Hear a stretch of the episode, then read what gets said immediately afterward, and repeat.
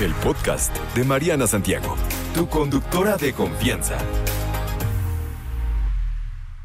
Y ahora sí, ya está lista por aquí conectada en posición para platicar con nosotros, mi querida Alicia Rábago. Qué gusto, como siempre, muñeca, escucharte. ¿Cómo estás? Bienvenida. Todo muy bien, gracias. Qué bueno, Feliz muñeca. año. Oye, pues platiquemos sobre este tema que me parece muy interesante, eh, muy importante, esto de la empatía en los niños. ¿Cómo desarrolla uno como papá o por dónde empiezas a explicarle qué es la empatía? ¿Cómo haces que la adopten, no? Y, y que la empiecen a practicar. Mira, la empatía es un término que en el último, en los últimos tiempos lo hemos escuchado muchísimo y hablamos siempre de ponerse en los zapatos del otro, pero no es tan fácil. No es solo eh, ponerse en los zapatos del otro, sino realmente entender al otro. O sea, no es lo mismo decir, ay, sí, pobre, qué triste está, ¿no?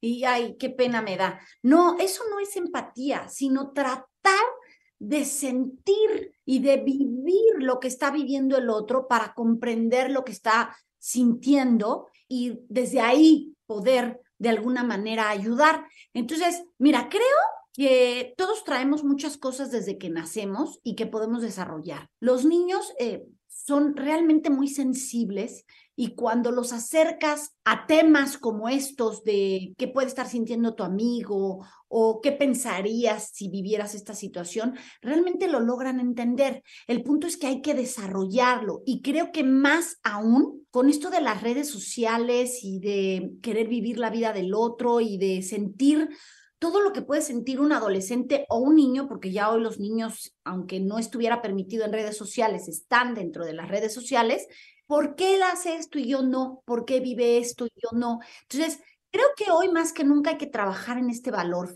¿Cómo hablar de emociones de la manera correcta con nuestros hijos? Estamos acostumbrados a, ya, espérese, no chille, este, aguántese como los machos, ¿no? De repente mandamos mensajes muy, muy incorrectos y no nos damos cuenta porque lo traemos de, de, de pues, de raíz, de, en el chip. Eh, y, Claro, y que hemos así- venido, bueno, han venido creyendo, eh, hemos venido creyendo que es la manera correcta.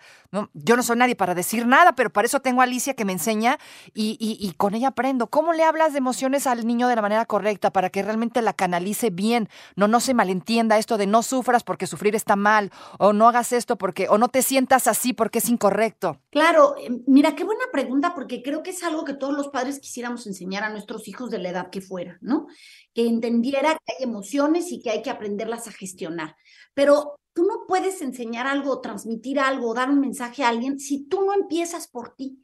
Entonces, sobre todo esta generación que fue, párese, no llore, no duele, sóbese, así, que, so- que fuimos educados así, creo que sí, el primer punto es empezar con nosotros y decir, ¿Qué siento yo y por qué hay que validar todas las emociones? Desde esa tristeza, desde ese sufrimiento, desde esa frustración, todas esas emociones que no se les pueden llamar negativas, sino son emociones. Simplemente lo, lo que vives a lo mejor no es igual que la alegría y la felicidad, pero que te hacen ver cosas que a lo mejor la alegría y la felicidad no te deja ver. Entonces, primer punto sería entender que yo también tengo esas emociones, que las vivo, que las siento en alguna parte y que reacciono de alguna manera y luego nombrarlas. Y de esta manera puedo ayudar a mi hijo a explicarle que va a tener un montón de emociones que las va a sentir, que es válido sentirlas, que nadie puede decir que no es verdad que lo siente, pero que hay que trabajar en esa emoción para saber qué hace con esa emoción que está viviendo.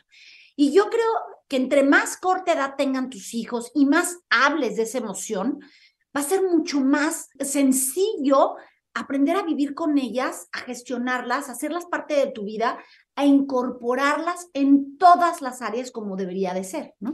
Mientras más, más chicos es más fácil que puedas inculcar esto de la empatía, ¿no? Porque tal vez ahora alguien nos está escuchando y dice, chin, yo no lo hice o no supe cómo hacerlo.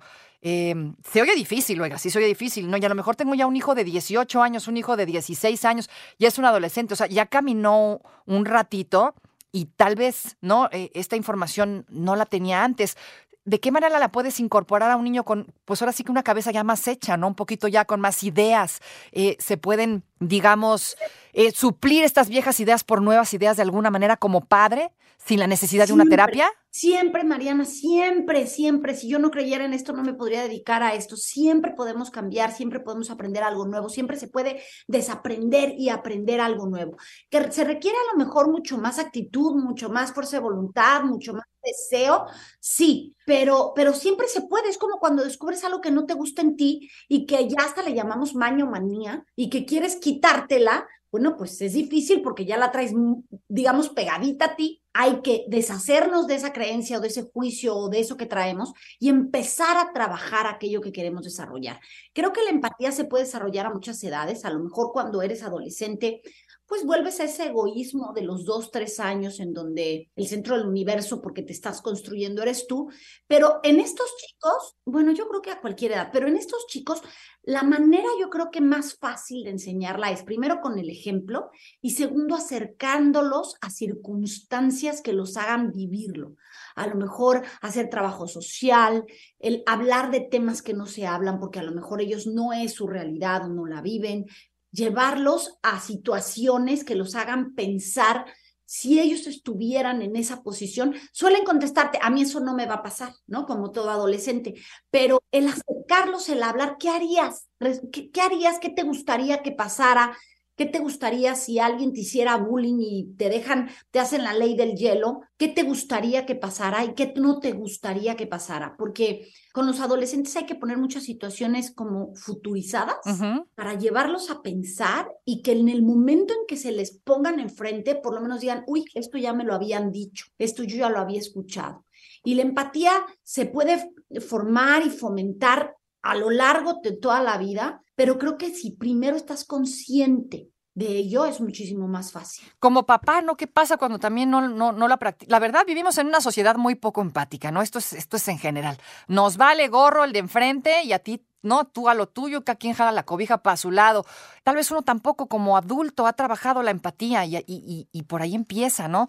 ¿Cómo te vuelves o cómo empiezas a, digamos, involucrarte con esto, ¿no? ¿Cómo empiezas a entenderlo? ¿Cómo, cómo te vuelves una persona más empática? Yo viviendo estas situaciones muy de cerca y, y creo que como adulto estás más consciente si no estás siendo empático no, a menos que seas una persona muy narcisista, ¿no? Que, que ya ves que ni hay, ¿eh? Pero un, un, narcisista pues sí es poco empático. Y bueno, a ver, acoto en el tema, pero es un buen momento para darte cuenta si a lo mejor estás desarrollando una personalidad narcisista en tus hijos, cuando no le importa el mundo, cuando no le importa el dolor, cuando no lo mueve nada, cuando nada lo hace sentirse que puede ayudar, a lo mejor ya estás desarrollando en tu hijo una, una, personalidad muy narcisista. Entonces, ¿qué puedes hacer? Pues mira, hacerle sentir a ellos que nos preocupa lo que sienten y respetando y validando eso que sienten, sus emociones y sentimientos. Como yo te decía, decirle a un niño, estás triste, y como papás, como no queremos que estén tristes, es, ay, ay, por eso estás triste, ay, qué bárbaro, qué poco aguanta. No, estás triste, válido que estés triste,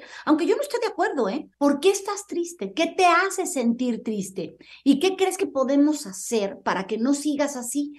Pero el hecho de negar una emoción, pues no ayuda, estás diciendo, no, es, no está bien que lo sientas. Exacto. Entonces, lo primero es respetar las emociones y los sentimientos, tanto nuestros como de nuestros hijos. ¿eh? Sí, definitivamente, porque por ahí empieza todo, escuchar, ¿no? Y, y saber de dónde viene. A veces es difícil, Exacto. a veces el niño tal vez es raro, introvertido, tal vez no sabe qué decir, ¿no? O no está acostumbrado a lidiar con sus emociones. Y entonces ahí hablar es donde de viene. Sí, exactamente, es donde Hay viene. que hablar de ellas. Cuando tú lo veas retraído, cuando lo veas apagado, cuando lo veas enojado, que hace, que tiene ira, pues acércate y dile, ¿qué estás sintiendo? Realmente esta pregunta como lo saca de balance, ¿cómo que estoy sintiendo, no? O sea, sí, ¿qué es lo que está pasando por tu cabeza, por tu corazón, por tu cuerpo? ¿Qué sientes? Y hay quien te dice, mira, tengo ganas aquí de gritar todo en la garganta atorado, o me duele el estómago, o tengo ganas de pegarle algo. Eso es algo que tu cuerpo está reflejando. Y si tú te detienes, bueno, ¿y qué es eso que sientes? Y empezar a nombrar. Pero para esto, Mariana, hay que saber escuchar, porque a veces como padres queremos resolverle, por el afán de resolverles a los niños Claro. el mundo, queremos resolver y no queremos escuchar. Entonces hay que aprender a escuchar. Platicando por aquí con mi querida Alicia Rábago, ustedes ya la conocen, sobre la empatía, cómo desarrollar empatía en los niños. Y mm, nos íbamos a ir ahora para acá, para, para las redes. Para aquellos que nos acaben de sintonizar, querida Alicia, ¿puedes definir empatía? ¿Qué es eso de la empatía? Eh, mira, la empatía la gente la define como ponerse en los zapatos del otro, entender lo que está viviendo el otro. Yo creo que es mucho más que eso, porque tú puedes ver una película y decir, ay, ay, pobre, pobre el protagónico, ¿no? Pero yo creo que empatía es realmente desde qué posición lo ves, desde tu posición te da tristeza el otro o realmente estás logrando entender qué pasaría si estuvieras en esa situación. Yo voy más a eso, ¿no? A esa empatía en, donde, en donde realmente te pones esos zapatos y dices, ¿qué pasaría si yo lo viviera? Eso es realmente empatía, no es nada más decir, ay, qué triste es esta situación o que, ay, sí, logré entender que está muy contento, sino realmente pensar si tú estuvieras en esa situación, ¿qué harías? ¿Qué pasaría? Pensar siempre en qué pasaría si fuera yo el que está en ese lugar. ¿No? Eso es empatía. Muy bien. Hablando de los niños, ya platicamos sobre que hay que escucharlos, que hay que observarlos, ¿no? Que hay que trabajar la tolerancia, que hay que hablar de las emociones. Y ahora me gustaría que nos mudáramos a las redes sociales, porque bien me lo platicabas hace un momento. A veces los niños en la vida cotidiana son de una manera y en las redes son de otra y publican otras cosas que cuando las ves dices, ¡Ah! madre mía, mi niño publicó eso. ¿Qué onda con la empatía en redes? Sí, no, y esto que dices es fundamental, porque además nosotros como papás, yo tengo en mi primer libro un tema que se llama Amor no quita conocimiento. A veces como papás dices, no, el mío no lo va a hacer, el mío es incapaz de escribir eso, de decir aquello, de insultar al otro pero pues en redes pareciera que se descosen y como nadie me ve y hasta puedo ser anónimo, soy capaz de escribir y decir y hacer cosas que a lo mejor de frente no soy capaz. Entonces creo que sí es necesario que hoy como papás traslademos esto que quieres, así como ser buen ciudadano del mundo, también ser un buen ciudadano digital y, poner ejemplos de, oye, ¿a ti te gustaría que en el chat de tu salón todos se burlaran de ti? Y a lo mejor tu hijo tiene una personalidad que te dice, me vale. Y tú si lo conoces sabrás si le vale, le importa o le afecta. Pero habrá otros que ni lo cuenten, que ni lo digan y los marque. Entonces, creo que hay que hablar de, nunca escribas algo que no seas capaz de, si alguien te lo cacha, sostenerlo. Nunca insultes a alguien en una red social o le digas algo que no seas capaz de decir si lo dije por esto o nunca digas o pongas algo que a ti no te gustaría que te pusieran o te hicieran. O sea, si tú eres el que están buleando y tus amigos entran a hacer eh, grupo para bulearte, sí. no, si no estás de acuerdo, o sea, aquí sí es no mientas por convivir, casi casi. Exacto, exacto, sí. Es hacerlos conscientes de que la realidad que viven también se traslada al mundo virtual y que deben de ser responsables de lo que escriben, de lo que dicen, de lo que postean, aunque, aunque sean anónimos, ¿no? Soy capaz de responsabilizarme de lo que digo y de lo que hago. ¿Qué, ¿Qué, le dices a un niño que te dice, oye, ma, es que lo tuve que hacer porque si no los demás me bulean a mí? ¿No? O sea, a veces tengo que molestar a X o Y para ser parte del grupo, ¿no? Para ser parte de los populares. Pasa un chorro. Muchísimo, muchísimo el querer pertenecer, que ese podría ser un tema que tratáramos en otro programa, ¿no? ¿Qué hago cuando mi hijo quiere pertenecer? De verdad, es un temazo. Aquí sí tendrías que hablar muy claramente de nunca hagas nada que te traicione a ti, porque fíjate que es un ejemplo de poder enseñar empatía. Ah, entonces tu vecinito que es amigo de toda tu vida va a también a meterse a bulearte a ti para pertenecer con los amigos. Entonces, ¿quién realmente es tu amigo? Tu amigo es aquel que es capaz de dar la cara frente a ti y más cuando no estás tú. Entonces tú no estás siendo amigo. Ah, no, pero es que no es ni mi amigo. Ah, pues entonces no te metas. Ya ni siquiera le estás pidiendo acaba con el bullying. Le estás diciendo que, que ese sería ese sería el mensaje. Tendrías tú que abogar por aquel que están bulleando. Ya ni siquiera te estás yendo a eso. Te estás yendo a no hagas algo que no te gustaría que te hicieran a ti. Este es un gran ejemplo de la empatía, ¿no? El ponerlo en esa posición y decirle, ok, y si nadie te defendiera, si nadie sacara la cara por ti, si todos te atacaran, si tú fueras ese amigo, ¿Qué quisieras que alguien por lo menos se mantuviera en silencio. Sé es alguien. O sea, hay una frase que dice, siempre que pueda ser amable, sé, y siempre se puede. Sí, por supuesto que se puede. Eh, eh, hablando de esto, por ejemplo, me mencionabas hace rato lo de hablar de las emociones, escucharlos. ¿Qué es lo que pasa cuando tienes a un niño en casa que no habla contigo? ¿Cómo te acercas a un niño que no habla contigo? Fíjate, todavía aquí más, si no habla, hay que, aquí les digo, hay que escuchar hasta lo que no se habla. O sea, con los ojos hay que estar bien atentos hasta lo que no te dice. Cuando tú tienes a un niño, no importa la edad, ¿eh? porque esto se da mucho en adolescencia, pero, pero, antes también hay niños que no platican muchas cosas. Eso no quiere decir, Mariana, que si ellos no hablan, tú no tienes que hablar. Tú siempre, hay, en la vida, la vida te va poniendo circunstancias, películas, ejemplos, cuentos, amigos, eh, experiencias, hablar con tus hijos. Ocúpalas todas. Ay, Alicia, pero es que se sube a, mi cuarto o se sienta conmigo y se pone sus audífonos y no pega. Con reglas cuando estemos en la mesa no se usan los audífonos o cuando yo te lleve a algún lado o vayamos en el camión, así te aburra mi monólogo, no se ponen los audífonos, yo no vengo solo.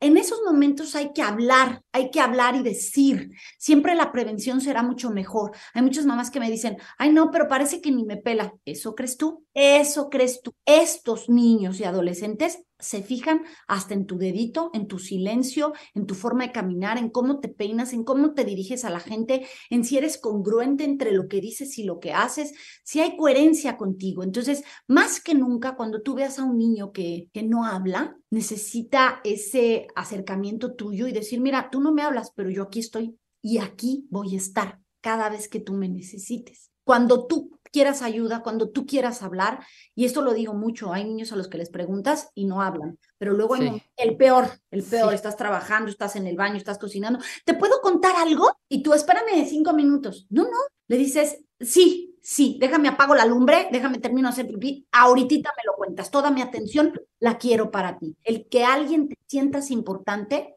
yo creo que para todos es fundamental. Fundamental, y más si estamos hablando de tu mamá y de tu papá, ¿no?